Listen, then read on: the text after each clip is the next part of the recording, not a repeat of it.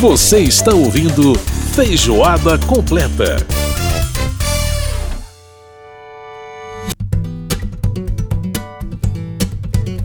Estamos de volta com Feijoada Completa desta semana. Lembrando que você pode sempre participar com a gente através do nosso e-mail radio@câmara.leg.br. Também você pode participar com a gente através do nosso WhatsApp 61 999 78 90 80, mandando suas críticas, sugestões sempre muito bem-vindas.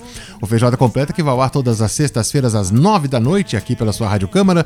A reapresentação é no sábado às 9 e meia da manhã. Então fique ligado com a gente, sexta às 9 da noite, sábado às 9 e meia da manhã. Você ouve aí a nossa reprise, o nosso repeteco. E você está ouvindo ao fundo essa genialidade de Raul Midon, esse cara maravilhoso, né? Norte-americano, filho de argentinos, nascido no estado do Novo México. Raul Midon, que é cego e um dos maiores guitarristas, violonistas que eu conheço, que eu já vi pessoalmente tocar. O cara é maravilhoso. Bom, Tô falando isso porque hoje é, nessa semana, né, se comemora o dia do Braille, o Dia Internacional do Braille. 9 de abril, essa data, né? O Braille, que é um sistema de leitura para pessoas cegas que foi inventado por Luiz Braille na França em 1824. É isso aí. Aí ouvindo o Raul Midon, e olha, é, se você procurar, né, fizer uma busca aí por artistas com deficiência visual, você vai encontrar uma turma bem bacana, né? Raul Midon, Stevie Wonder, Ray Charles, vai, vai achar é, Diane Shure, uma pianista e vocalista maravilhosa que também é cega, é, o Henry Butler, enfim, tem muita gente, inclusive no mundo do jazz, principalmente no mundo do jazz, é, realmente é muito bacana, muita gente boa. José Feliciano, enfim, é muita gente. Esse cara toca violão demais, olha só isso aí.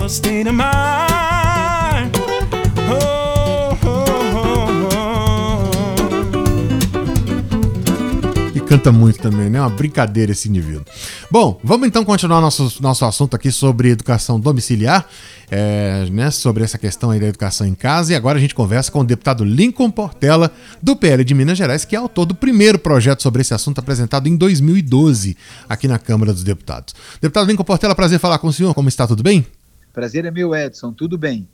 Bom, deputado, o senhor é autor do primeiro projeto que trata é, da questão aí do homeschooling, ao, ao, qual, inclusive, foram apensados diversos outros projetos né, que estão sendo aí apreciados é, pela Câmara a respeito dessa questão da educação domiciliar. Eu queria que o senhor explicasse um pouco é, qual que é o objetivo dessa proposta, é, por que, que o senhor é favorável à possibilidade do homeschooling. Bem, porque eu fui educado em casa primeiro pela minha avó, Dona Maria Custódia de Paula Primo. Quem me alfabetizou foi ela. Uhum. E fui para a escola formalmente, porque naquele tempo tinha de fazer isso, né? Mas quando eu já cheguei, nem, nem jardim de infância na época eu tinha, eu já cheguei no primeiro ano dando show de bola. Sabia a cartilha da Lili toda decorada. Cartilha da Lili, só, só foi para a cartilha da Lili, deputado. Lili, olhem para mim, eu me chamo Olhem Lili. para mim, verdade. doce. Vocês gostam de doce? Eu gosto tanto de doce. Bom, é, mas, é, enfim, uma questão que se coloca aí quando se trata desse assunto de educação domiciliar é a questão da convivência, inclusive com a questão da diversidade, né, de convivência com as crianças, é, a socialização. Como é, que, como é que se resolve essa questão, deputado? A socialização na escola é o grande sofisma apresentado por aqueles que não querem perder o seu nicho político. Que as escolas, desde 95, com Paulo Renato, com o seu Fernando Henrique Cardoso, implantaram o gramichismo nas escolas gradativamente e foram, é, evidentemente, levando as escolas ao que são hoje. E a escola, ela tem, assim, uma ideia de socialização, e não está escrito em lugar nenhum na Constituição a palavra socialização pela escola. A escola não foi criada para socializar. Os pais educam, as escolas escolarizam, ensinam. Né? A educação pertence aos pais, em primeiro lugar. Houve uma mudança na Constituição, com a nova Constituição, que era dever da família e do Estado. Uhum. Depois passou a ser dever do Estado e da família isso já preparado para poder ter uma mudança lá na frente, não é? Então a socialização ela acontece igual estou com você aqui agora batendo papo por telefone. a socialização acontece nas praças, nos clubes, nos zoológicos, nas ruas. A socialização, ela acontece nas famílias, no intercâmbio familiar, entre os vizinhos. Então, há mil maneiras nos cinemas, nos teatros, há mil maneiras de socialização. Eu fico impressionado como aqueles que têm um emborrecimento de dizer que a, que a socialização é exclusivamente pela escola. Muito uhum. antes, pelo contrário. A escola hoje tem uma evasão escolar de pelo menos 44% a 45% de alunos fora da escola. Uhum. Agora, deputado, é, no, no, que diz respeito à avaliação, é, primeira formação, né? Quer dizer, é, como, é que, como é que se trata a questão da, da, da formação dos pais que vão é, ministrar essas aulas? Quer dizer, como, como, é que, como é que se garante a qualidade do aprendizado é, através de pais que não necessariamente sejam professores ou tenham a formação naqueles conteúdos que a criança precisa, é, que precisa aprender. E, por outro lado, a questão da avaliação. Como é que esses dois pontos são tratados na sua proposta? Primeiro que o Fundamental 2, o aluno sai do quarto ano sem saber ler. Uhum. Eu, no primeiro ano, eu sabia ler. Ele sai sem saber ler. Depois de quatro anos na escola, ele, não, ele sai sem saber ler. Primeira coisa. Uma das origens mais clássicas da educação domiciliar é com a mãe de Ben Carson. Ben Carson, aquele médico que até o governo passado, Trump, foi aquele quem fez a primeira, a primeira operação das crianças siamesas, negro, com seu irmão também afro-americano, afro e a sua mãe também afro-americana. Ela tinha três empregos, um na parte da manhã, um na parte da noite e um na parte da tarde, como doméstica. E o que, que ela começou a perceber? Que os filhos estavam completamente desescolarizados porque não gostavam da escola. Uhum. Então ela começou a pedir emprestado para as patroas livros, sendo que ela era analfabeta funcional, não escolarizada. E ela então tomava, dava os livros aos filhos e sem saber ler, ela no fim de semana tomava a lição dos livros que os filhos estudavam e devolvia para as patroas depois deles aprenderem. Quando os meninos perceberam que sua mãe havia morrido, ela deixou um garrancho escrito dentro de um dos livros que ela mesma não sabia ler nem escrever. Uhum. Então, isso é muito relativo. Nós precisamos de pais extremamente dedicados, com autoridade, não a, a autoridade exacerbada, mas com autoridade sobre os filhos, para ensinarem os filhos, uhum. para levarem os filhos ao autodidatismo. Uhum. Então, a partir do momento que esses pais, escolarizados ou não, levem os filhos ao autodidatismo, e com eles podem até ir aprendendo esse autodidatismo vai levá-los à naturalidade do ensino.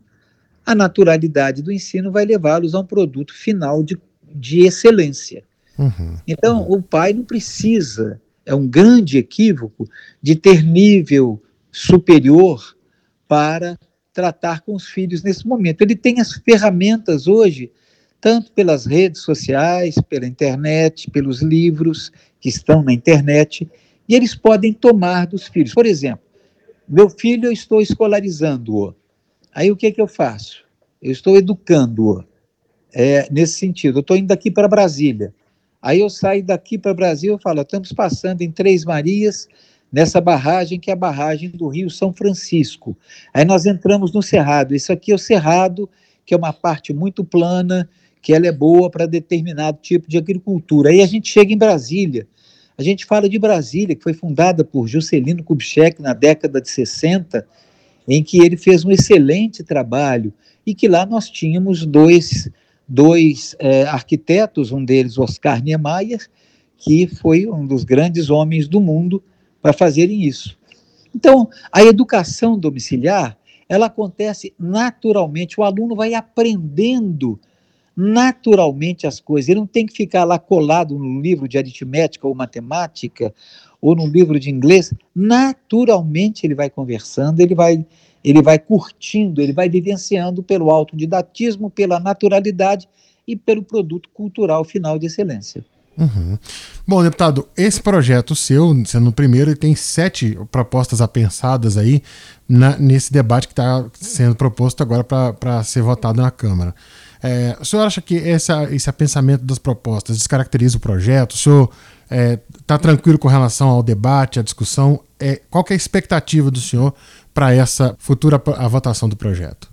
Esse debate eu venho fazendo desde 2012. 12. Eu estive na AJUF, Associação dos Juízes Federais, eu estive no MP, eu estive na MB, Associação é, dos, dos, Magistrados né? do uhum, Brasil, uhum. eu estive no PGR, na PGR, eu estive também com o Conselho Nacional de Educação, lá no MEC. Nós traduzimos três livros para eles, um com português e outro com inglês e outro é, com espanhol, e nós mostramos para eles onde está isso no Brasil, e, e, todo um debate, vários seminários foram feitos. Eu fui presidente da Frente Parlamentar em apoio à educação domiciliar, fizeram, fizemos várias audiências públicas, inclusive até no Nereu Ramos, uhum. o novo presidente também, doutor Gesiel, Gesiel, fez um excelente trabalho, e toda contribuição é bem-vinda. Nós não somos senhores absolutos da verdade. Senhor absoluto da verdade só tem um, não é?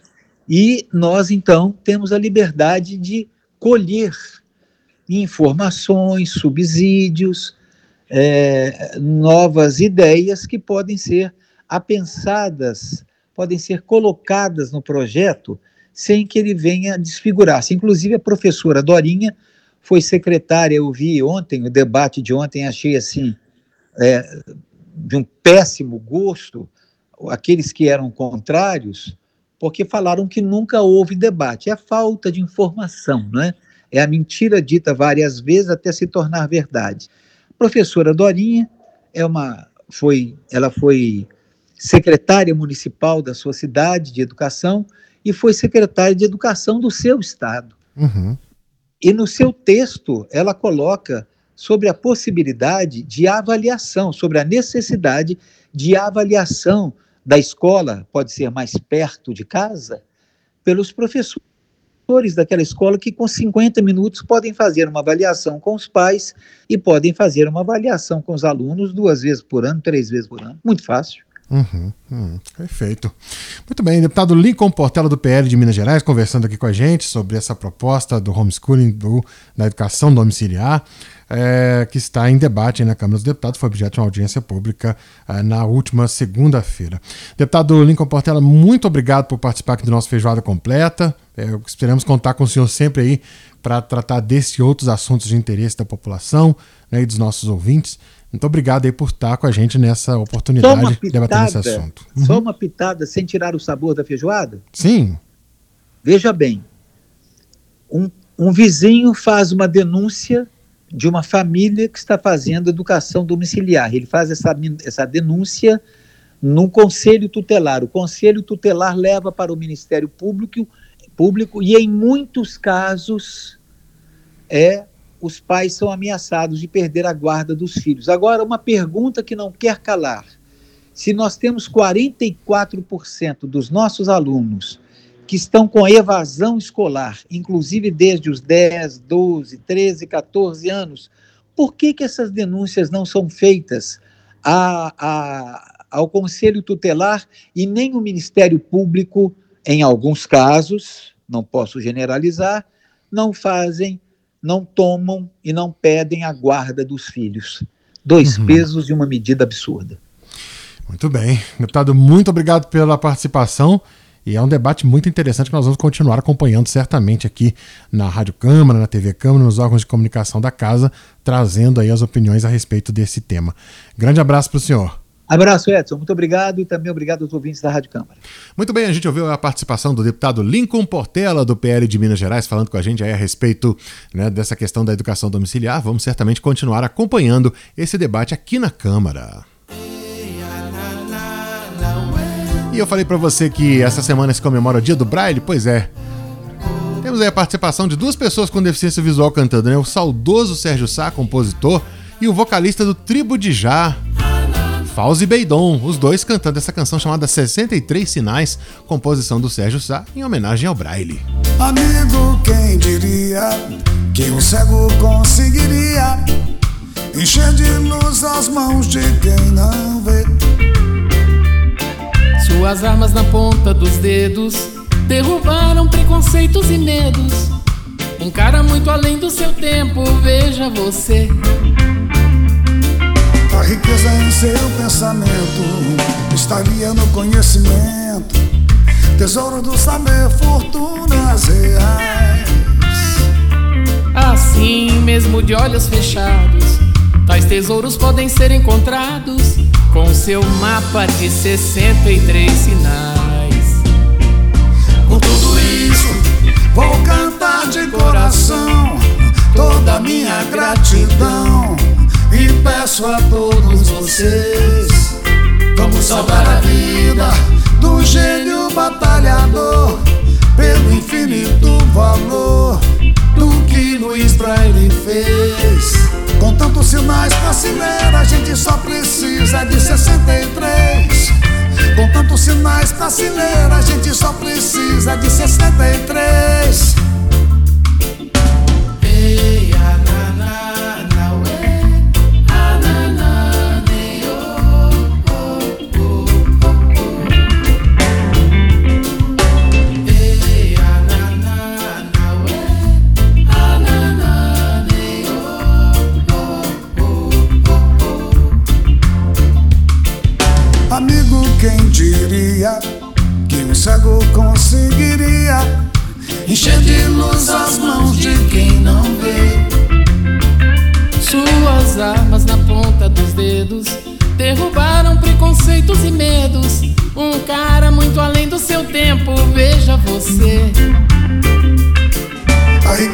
Seu pensamento estaria no conhecimento. Tesouro do saber, fortunas reais.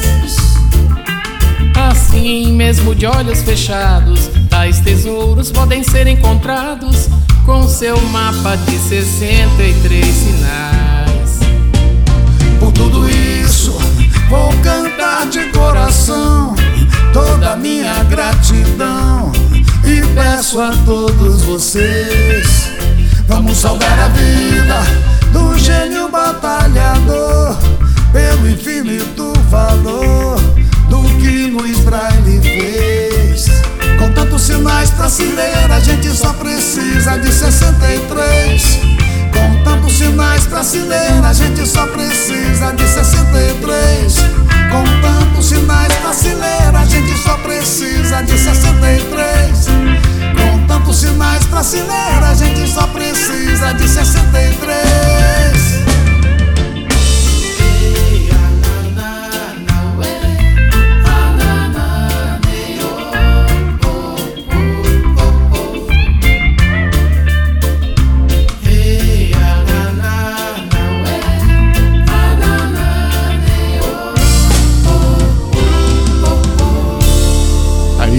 Som do Sérgio Sá, maravilhoso, né? Um reggae, tá aí com ele, com o vocalista do Tribo de Já, Fauzi Beidon, cantando aí pra gente 63 Sinais, uma canção em homenagem ao Sistema Braille, que é homenageado aí, né? O Sistema Braille é homenageado nessa semana, no dia 9 de abril, é o Dia Internacional do Braille. A gente vai pro intervalo e volta já já aqui no Feijoada. Feijoada completa.